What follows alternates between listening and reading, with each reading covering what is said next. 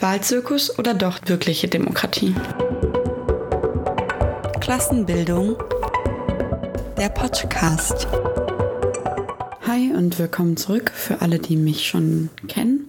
Für alle, die mich noch nicht kennen, ich bin Sarah vom Kollektiv Klassenbildung und heute beschäftige ich mich mit dem Thema, was gerade in aller Munde ist und um das auch ich mit Sicherheit nicht herumkommen werde, und zwar den Bundestagswahlen. In diesem Jahr ist sich keiner so recht sicher, wer nun eigentlich der oder die unbeliebteste unter den Spitzenkandidatinnen ist. Und man versucht sich an einem noch so kleinen Detail festzuklammern, um dann abzuwägen, wer ein bisschen weniger dramatisch wäre, um dann bei der Wahl am Sonntag das möglichst kleine Übel zu wählen. Das ist ein absolut nachvollziehbarer Ansatz, aber man muss weitergehen als das.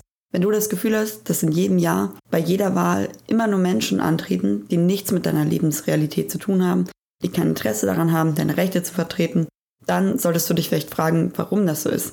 Liegt es vielleicht daran, dass im Parlament selten jemand sitzt, der deine Lebensrealität erlebt? Liegt es vielleicht daran, dass dort hauptsächlich Großkonzerne als Beraterinnen fungieren? Aber liegt es vielleicht auch daran, dass dieses System von Anfang an einen sehr kleinen möglichen Rahmen für Veränderungen steckt? Um diese Fragen zu klären und auf dieser Grundlage nicht einfach das kleinere Übel zu wählen, sondern eine durchdachte Entscheidung zu treffen, werde ich mich heute also mit dem Parlamentarismus beschäftigen. Da man den nicht von der Wirtschaft trennen kann, sehen wir uns dann auch noch die Lage an von der Wirtschaft gerade in Deutschland und im allerletzten Teil folgen dann die Schlussfolgerungen, die wir daraus für die Wahl ziehen können oder die ich daraus zumindest für die Wahl ziele.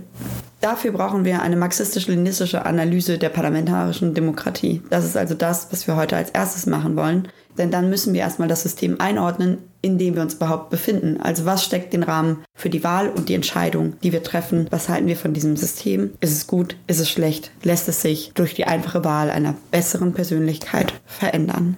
Das zweite ist dann, habe ich ja gerade schon gesagt, so ein bisschen die Lage der Wirtschaft. Also was denken wir gerade über die deutsche Wirtschaft, beziehungsweise nicht, was denken wir, sondern was wissen wir, in was für einer Krise sie sich gerade befindet und was hat das vor allen Dingen auch mit den Wahlen zu tun? Gegenüber anderen Herrschaftsformen ist die bürgerliche Demokratie verhältnismäßig stabil. Herrschaftsform sage ich deshalb, weil es eigentlich genau das ist. Es ist eine Form, heute zu herrschen. Der Wechsel von Personen, Parteien und Institutionen kann dabei grundlegend das System der bürgerlichen Demokratie bzw. diese Herrschaftsform nicht destabilisieren. Und das ist nämlich genau die Illusion, mit der wir uns heute auch ein bisschen befassen müssen, die bei einer Wahl geschürt wird. Und zwar, dass es einen ganz krassen Unterschied macht, wen wir wählen und dass wir dadurch das System ganz verändern oder sogar gar kippen können. Allerdings finden Wahlen immer in dem System der bürgerlichen Demokratie statt und sie lassen es auch eigentlich nicht zu, dass dieses durch die Wahl einer anderen Person gekippt wird. Das liegt allein schon daran, dass extrem viele Personen ins System eingebunden sind, die überhaupt gar nicht gewählt werden. Das Parlament, wie wir es kennen, ist also nur ein relativ kleiner Teil der parlamentarischen Demokratie.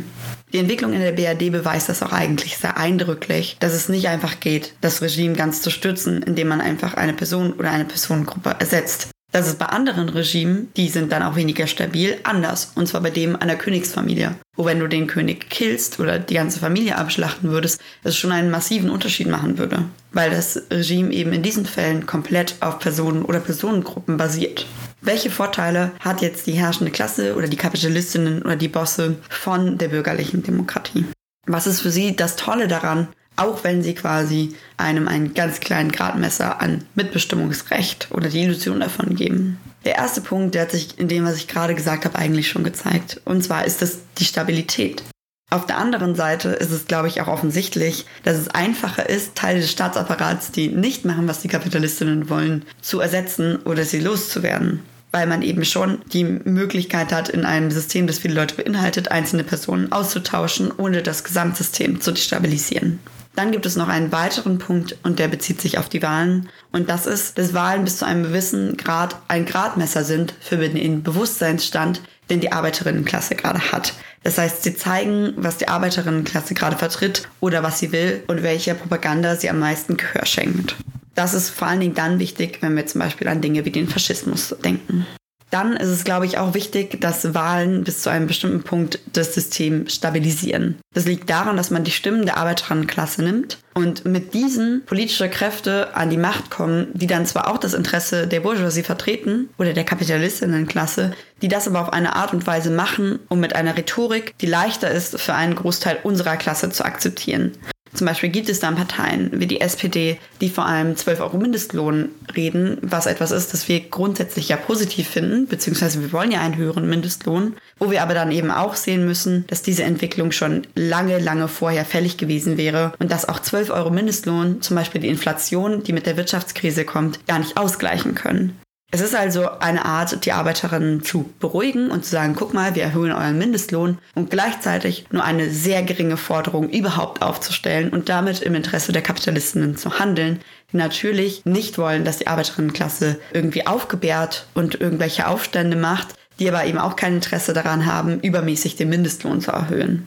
Ich glaube, ein sicherlich sehr zentraler Punkt an den bürgerlichen Wahlen ist dann eben auch, dass es wichtig ist, wie viele Leute sich an den Wahlen beteiligen. Denn wie wir gerade gesagt haben, ist das die Legitimation für das System.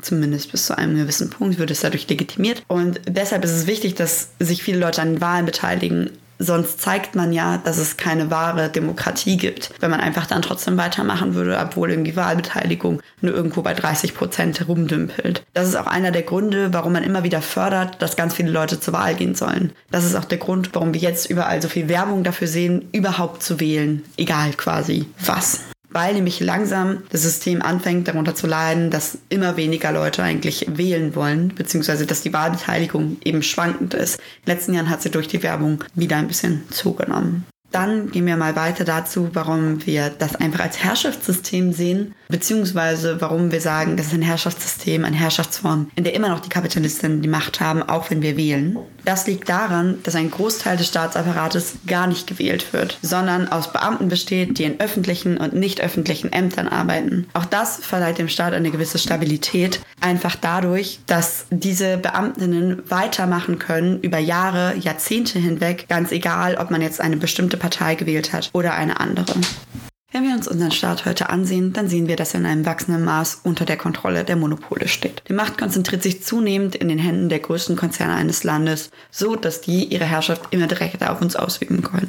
Das führt zu Widersprüchen auch in der Kapitalistinnenklasse, und zwar zwischen den monopolisierten und den nicht monopolisierten Teilen der Bourgeoisie. Woran liegt das? Das liegt zum Beispiel daran, dass zur Ausarbeitung von Gesetzen in der Regel die Großkonzerne meistens die größere Macht in der Politik haben.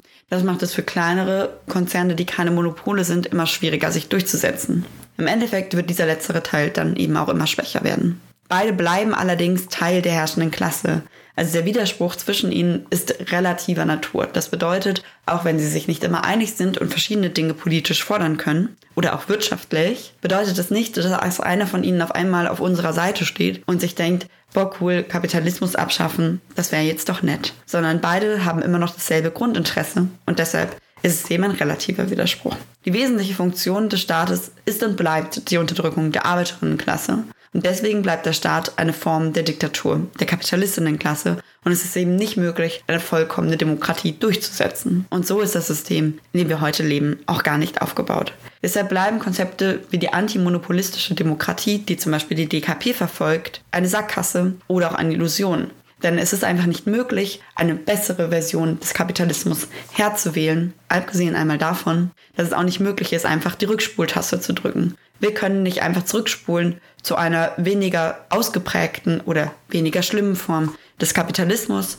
Die Politik und die herrschende Klasse sind also sehr stark miteinander verwachsen. Das kommt an vielen verschiedenen Stellen deutlich zum Ausdruck. Letztendlich ist es zwar ein Symptom der bürgerlichen Herrschaft, aber es ist dennoch nicht unwichtig, mal zu erwähnen, wo man das praktisch sieht. Ganz praktisch sieht man es zum Beispiel an Politikerinnen wie Friedrich Merz, der, wenn er gewählt wird, direkt auf dem Aussichtsrat von BlackRock ins Wirtschafts- und Finanzministerium wandert und dort eben genau das vertritt, was ich gerade gesagt habe, und zwar die Interessen vom Konzern. Allerdings ist es eben nicht nur bei ihm so, bei dem man es so deutlich sieht, sondern Lobbyismus ist ein ganz normaler Teil des politischen Geschäfts. Politikerinnen werden nach ihrer Karriere letztendlich wegen ihren Kontakten als hochbezahlte Lobbyistinnen von der Wirtschaft eingestellt. Lobbyismus geht dabei durchaus so weit, dass Vorschläge für gesetzliche Regelungen von Unternehmen ausgearbeitet werden. Das gibt es zum Beispiel viel in der Autolobby in Deutschland.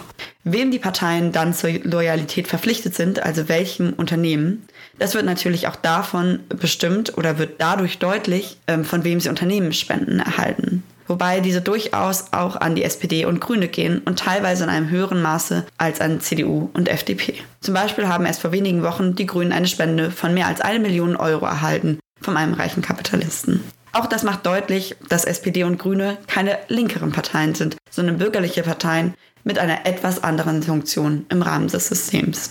Ebenfalls berühmt berüchtigt ist dann der sogenannte Drehtüreffekt. Die Politikerinnen gehen nach ihrer politischen Karriere sehr schnell in die großen kapitalistischen Unternehmen und verdienen sich dort ganz schön dumm und dämlich. Ein bestimmtes hohes politisches Amt ist nicht nur an sich schon sehr, sehr hoch bezahlt, sondern es ist also faktisch auch der Zugang zu einem kontinuierlichen Geldsegen.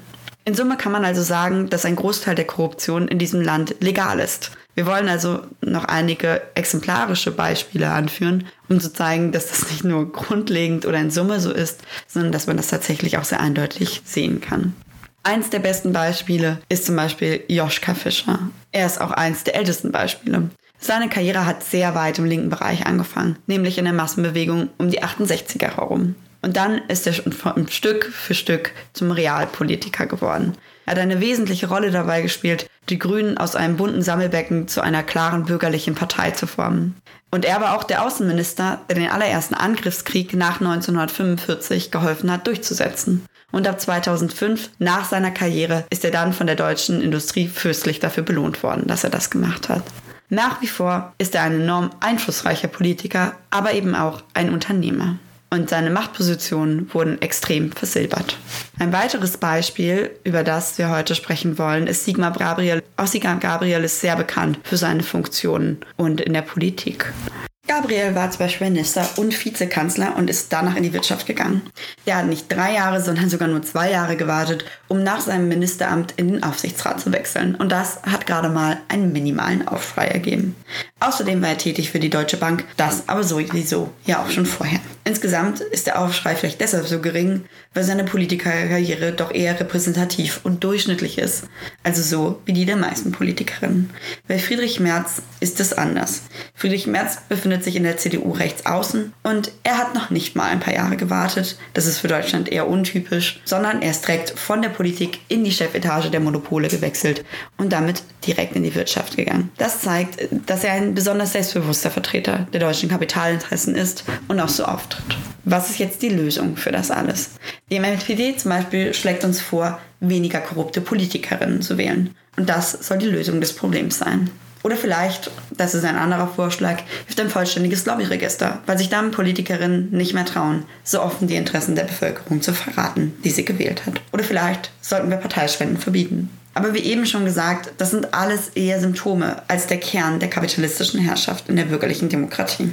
Die besprochenen Formen der Korruption, die erleichtern natürlich die direkte Kontrolle über den Staatsapparat, aber sie sind eben nicht der Kern der bürgerlichen Macht in sich. Selbst die theoretische Möglichkeit davon, dass diese Korruptionsbeziehungen irgendwie eingedämmt werden durch Gesetze oder was vielleicht realistischer ist, durch einen massenhaften Druck der Bevölkerung, ändern nichts am Kern.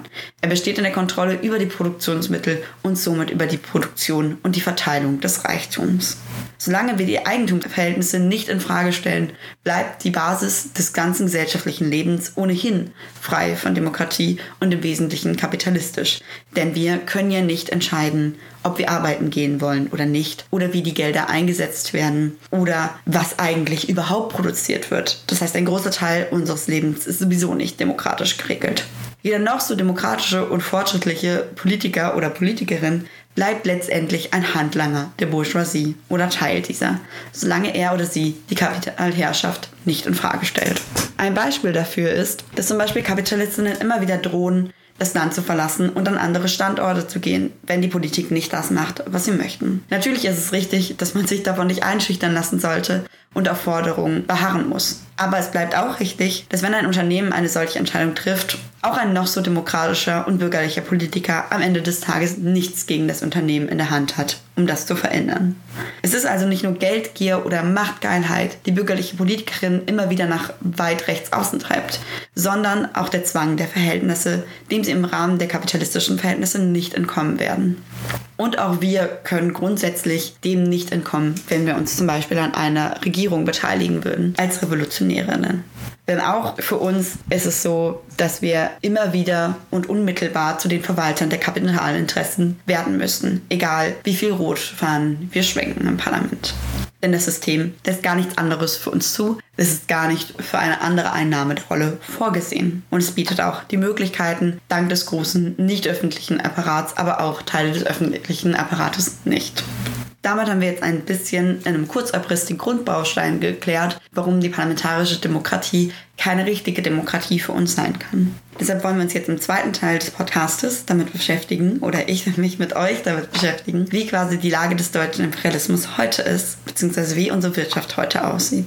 Hier wollen wir einen kleinen Ausblick auf die grundlegende Situation geben, in der sich Deutschland gerade befindet und was wir daraus quasi bezüglich der Wahlen bzw. der Pläne der neuen Regierungen ableiten können.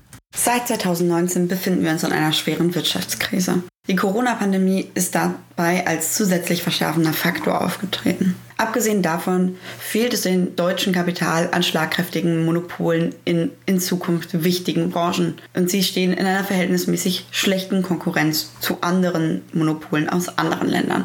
Das zeigt sich zum Beispiel im Bereich der Elektromobilität und den Akkus dazu, aber es zeigt sich auch darin, dass es zum Beispiel kein deutsches Unternehmen gibt, das mit Facebook oder Google konkurrieren könnte. Außen- und militärpolitisch sind wir weiterhin enorm abhängig von der USA, beziehungsweise das deutsche Kapital ist enorm abhängig von der USA und von anderen Verbündeten. Hieraus ergibt sich eine ganz bestimmte Situation. Und zwar die, dass alle bürgerlichen Politikerinnen in eine ganz bestimmte Richtung arbeiten und dass sie in eine ganz bestimmte Richtung zwingt. Wir sagen deshalb, dass das Regierungsprogramm der neuen Regierung in seinen wesentlichen Grundzügen schon vor der Wahl feststeht, vollkommen unabhängig davon, welche Partei wir wählen. Es besteht aus folgenden Punkten. Dem Green New Deal, das ist Punkt Nummer eins. Der ist in erster Linie ein riesiges Subventionsprogramm mit einem grünen Anstrich. Es geht im Vordergrund darum, Kapitalistinnen zu subventionieren und Milliarden Euro aus Steuergeldern auf die Konten der Konzerne und Monopole zu übertragen. Und zum Zweiten geht es dabei um eine Generalüberholung der Technologie in Deutschland. Ziel ist dabei, weiter in der Konkurrenz international bestehen zu können, was uns gerade, beziehungsweise was dem deutschen Kapital gerade relativ schwer fällt. Auch eine neue Perspektive für den deutschen Imperialismus ist politisch durchzusetzen. Und zwar, dass alle Länder mehr auf Umweltschutz achten sollen. Das heißt, dass alle mitziehen sollen. Und so versuchen die Monopole in den entsprechenden Technologien Wasserstoff, Batterieherstellung, Kraftwerke, erneuerbare Energien wenigstens teilweise wieder eine relevante Position auf dem Weltmarkt zu erlangen. Aufrüstung der Bundeswehr ist ein weiteres Ziel. Da geht es darum, Deutschland wieder kriegsfähig zu machen und nicht mehr so abhängig von den USA zu sein, damit man sich auch politisch von diesen weiter loslösen kann. Und wirtschaftlich natürlich. Der nächste Punkt ist Deutschlands Kontrolle über die EU zu stärken. Zum Beispiel gibt es seit längerer Zeit die Überlegung, den Konsensentscheid durch einen Mehrheitsentscheid zu ersetzen. Das würde der deutschen Politik in der EU-Politik einen weiteren Vorteil verschaffen. Eine weitere Maßnahme oder weitere Maßnahmen werden auch zur Corona-Pandemie kommen. Und wieder wird es darum gehen, die Folgen vor allen Dingen auf die Bevölkerung abzulassen und die Wirtschaft möglichst wenig zu schädigen. Das wird jede Regierung tun müssen, egal aus welcher Zusammensetzung. Weiterhin geht es vor allen Dingen auch um die Abwälzung der Krisenfolgen und der Kosten für den Industrieumbau auf unserem Rücken. Das bedeutet, es werden CO2-Steuern kommen, das Renteneintrittsalter wird sich erhöhen, es wird eine Flexibilisierung der Arbeitszeiten geben und es wird sich mehr Homeoffice etablieren. Das sind Dinge, die eigentlich schon vor der Wahl feststehen und die zeigen, dass die Regierung nur in wenigen Nuancen wirklich unterschiedlich ist. Während die zugespitzten objektiven Widersprüche des Imperialismus also sehr klar in eine bestimmte Richtung drängen, ist der Wahlkampf, der gemacht wird, weitgehend entpolitisiert. Die Politikerinnen sind sich ohnehin weitgehend einig in vielen Maßnahmen und das bedeutet, dass der Wahlkampf eigentlich nur noch auf rhetorischen Tricks oder auf persönlichen Verfehlungen basieren kann. Zum Beispiel darauf, dass Laschet bei der Flutkatastrophe lacht oder dass Baerbock aus einem Buch abschreibt. Auch die Linkspartei und somit alle Parteien mit Chance auf Einzug ins Parlament, abgesehen vielleicht von der AfD, machen nun einen sehr klaren Wahlkampf mit dem Ziel, in die Regierung einzuziehen. Klar ist, wenn die Linkspartei in die Regierung einzieht, dann wird sie sich tatsächlich noch einmal bedeutend schneller nach rechts bewegen müssen. Denn auch sie kommt um die objektiven Bedingungen, die die Regierung erfüllen muss, um den Kapitalismus in Deutschland am Laufen zu halten, nicht herum.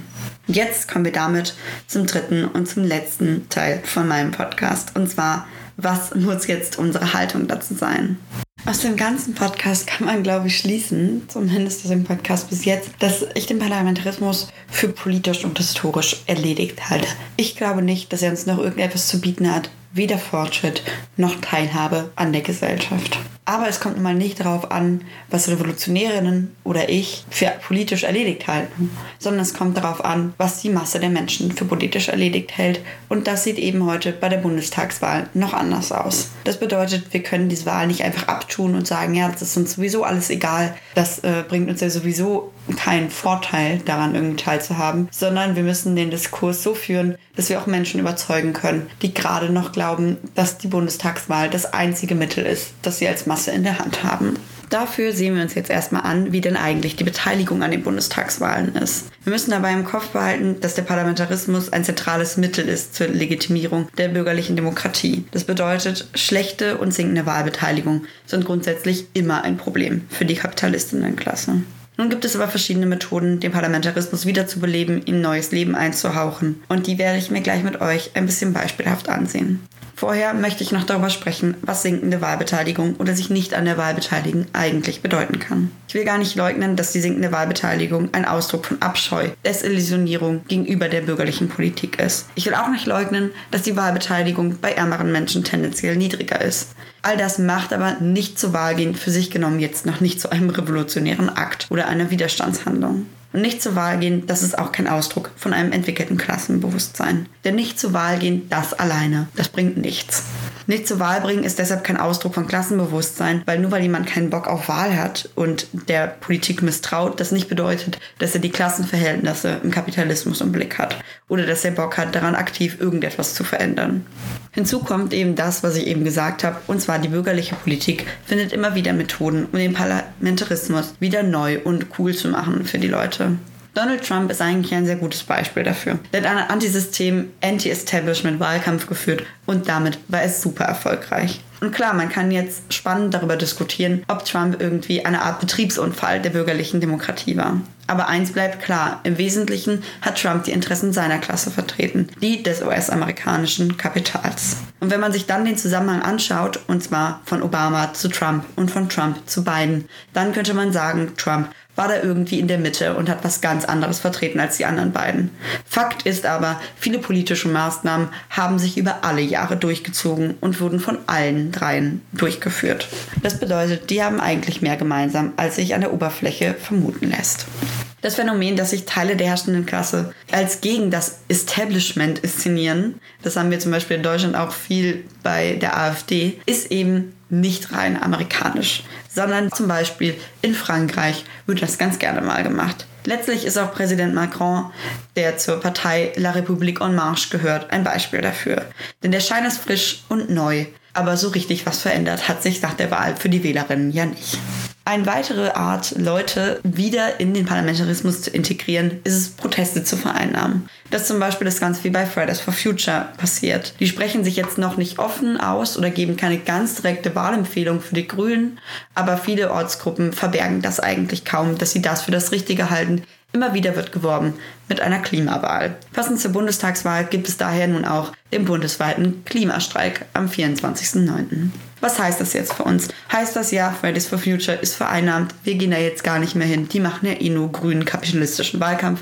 Nein, das heißt für uns genau das Gegenteil. Natürlich gehen wir dahin. Als Revolutionärinnen ist es unsere Aufgabe, auf solchen Veranstaltungen aufzutreten und zu zeigen, für unser Klima gibt es nur eine Wahl. Und zwar brecht die Macht des Kapitals. Es gibt keine Entschuldigung dafür, an solchen Veranstaltungen einfach nicht teilzunehmen. Ein großer Teil der Massen steht da heute dahinter, weil er sich berechtigte Sorgen um den Klimawandel macht. Und es ist unsere Aufgabe als Kommunistinnen, als Revolutionäre, diese Leute tatsächlich zu politisieren und ihnen zu zeigen, nein, die Grünen werden nicht das durchsetzen, was ihr denkt. Und die Grünen werden euch nicht den Klimaschutz bieten können, den ihr für die Zukunft von euch braucht. Dann gibt es quasi noch ein anderes Beispiel und das ist die AfD. Eben habe ich sie schon ein bisschen in die Trump-Ecke gedrängt und man muss sagen, sie hat quasi den Parlamentarismus doppelt wiederbelebt. Einerseits, weil desillusionierte Menschen, aber oft auch rassistisch denkende Arbeiterinnen und andere Teile der Bevölkerung sie wählen, die vorher gar nichts gewählt haben. Aber auch auf der anderen Seite, weil die dauerhafte Präsenz einer klaren faschistischen Kraft in den Medien die Möglichkeit für eine Gegenmobilisierung der Anständigen gegeben hat. Eine zentrale Argumentation war dann immer, wir müssen jetzt wählen gehen, um den relativen Einfluss der AfD einzugrenzen. Und auch viele linke Menschen, die ich kenne, teilen diesen Ansatz. Auch hier ist es natürlich grundlegend falsches Verständnis vom Faschismus und der Frage, wie wir gegen den kämpfen müssen, dass die Grundlage dafür liegt, zu behaupten, wir könnten den abwählen. Denn der Faschismus wird weder durch einen Wahlsieg der AfD eingeführt noch möglich, noch durch das Parlament verhindert werden. Das zeigt auch die deutsche Geschichte. Und auf der anderen Seite gab es in Deutschland in den 20ern den Kapputsch von einigen Faschisten und Reaktionären, der durch die vereinte Kraft der Arbeiterinnen und den Generalstreik zurückgeschlagen werden konnte. Das heißt, man hat eigentlich historisch schon gesehen, das, was Faschismus verhindert, ist nicht die Wahl. Was Faschismus verhindert, ist die vereinte Kraft der Arbeitenden und Arbeiterinnen, die sich dagegen stellen. Kommen wir dann also zum nächsten Teil. Ich habe jetzt ganz klar erklärt, was es für Möglichkeiten gibt, uns wieder in den Parlamentarismus zu integrieren bzw. diesen wiederzubeleben. Und trotzdem bleibt nicht aus die Frage, naja, wenn man den Parlamentarismus jetzt nicht ganz als Thema beiseite lassen kann, wir uns aber auch irgendwie bewusst sind, was der eigentlich alles so anstellt und wozu der gut ist, wen sollen wir dann jetzt wählen? Oder wenn wir nicht wählen gehen, was ist denn dann unsere Aufgabe während der Bundestagswahlen? Denn wir haben ja gerade schon festgestellt, oder ich habe gerade schon festgestellt, dass die Wahlen für viele Menschen in unserem Land keinesfalls politisch erledigt sind. Das bedeutet, dass wir sie auch nicht einfach ignorieren können.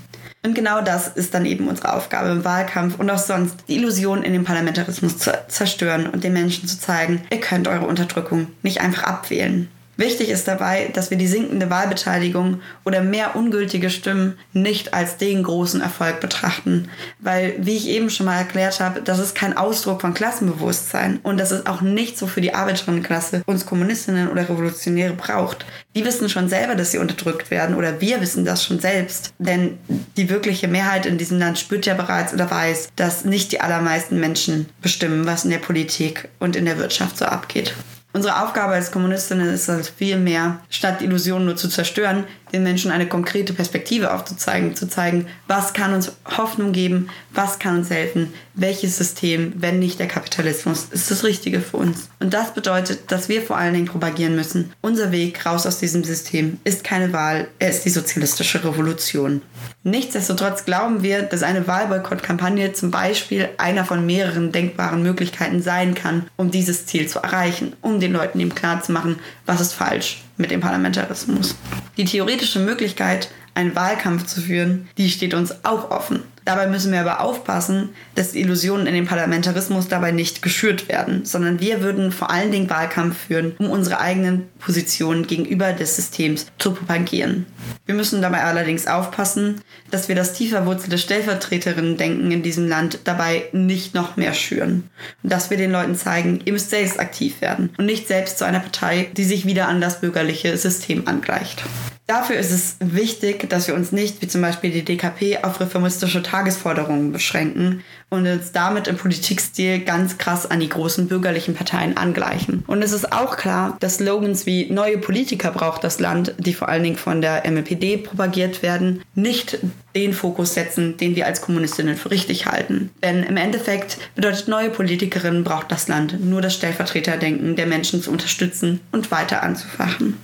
Damit ist jetzt auch das Ende meines Podcasts erreicht. Ich hoffe, ich konnte euch ein bisschen Perspektive auf die Wahl geben äh, und euch ein bisschen zeigen, warum ihr nicht allein in den Parlamentarismus vertrauen könnt oder überhaupt nicht in den vertrauen könnt und vor allen Dingen ihr euch selbst organisieren müsst und ihr selber politische Arbeit machen müsst. Denn kein Stellvertreter dieser Welt wird jemals eure Meinung und eure Interessen in diesem System vertreten.